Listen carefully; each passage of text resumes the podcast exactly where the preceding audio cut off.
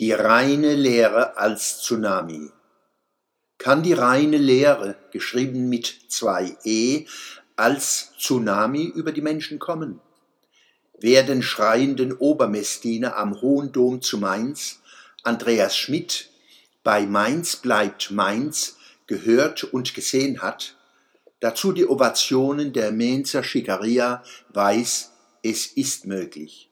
Wieder einmal beschämt der Mensch die Physik, befreit den Tsunami von allen stofflichen Gebundenheiten und lässt ihn als reine geistige Lehre, als Hohlheit durchs Universum toben. Ein feister Hals auf feistem Hintern leert seinen Kropf und flutet den Saal mit allem, was er in sich hat, mit nichts als Leere ob in die Hirne des Schreiers und seiner servilen Zuschauer eines Tages einmal so viel Anstand und Verstand einzieht, dass diese sich für diese obszöne Szene schämen? Wenig wahrscheinlich. Meins bleibt meins. Die politische Fasnacht am Rhein als kritisches Projekt der Zivilgesellschaft ist Illusion.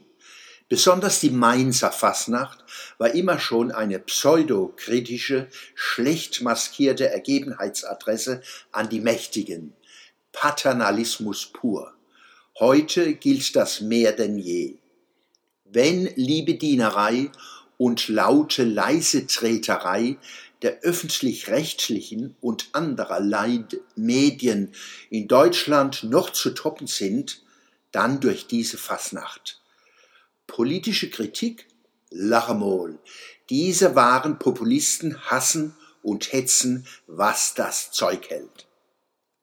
Schon vor Jahrzehnten habe ich Populismus so beschrieben. Wir werden euch führen, wohin ihr uns wollt. Sagen die Mächtigen, sagen die Ohnmächtigen, eng umschlungen.